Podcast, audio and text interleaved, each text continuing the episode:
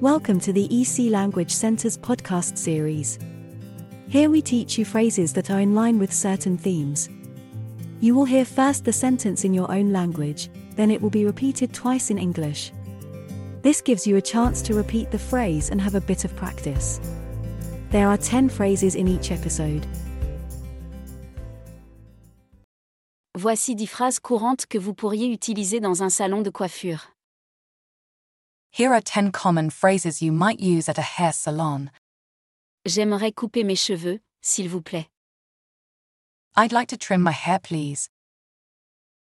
I'd like to trim my hair, please. Je veux une nuance plus claire. I want to go a shade lighter. I want to go a shade lighter. Pouvez-vous les couper comme sur cette photo, s'il vous plaît? Can you cut it like this picture, please? Can you cut it like this picture, please? Pouvez-vous les désépaissir un peu? Can you thin it out a bit?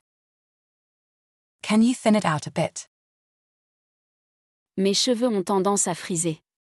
My hair tends to get frizzy. My hair tends to get frizzy. J'ai un cuir chevelu sensible. I have a sensitive scalp. I have a sensitive scalp. Quel produit me conseillez-vous?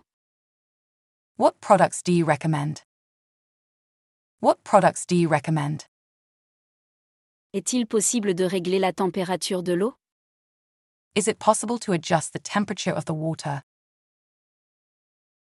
Is it possible to adjust the temperature of the water? J'adore la façon dont vous les avez coiffés. I love the way you've styled it. I love the way you've styled it. Puis-je prendre mon prochain rendez-vous maintenant? Can I book my next appointment now? Can I book my next appointment now? If you have enjoyed this podcast, please follow us to hear more in the series. Visit www.ecenglish.com for a list of our courses.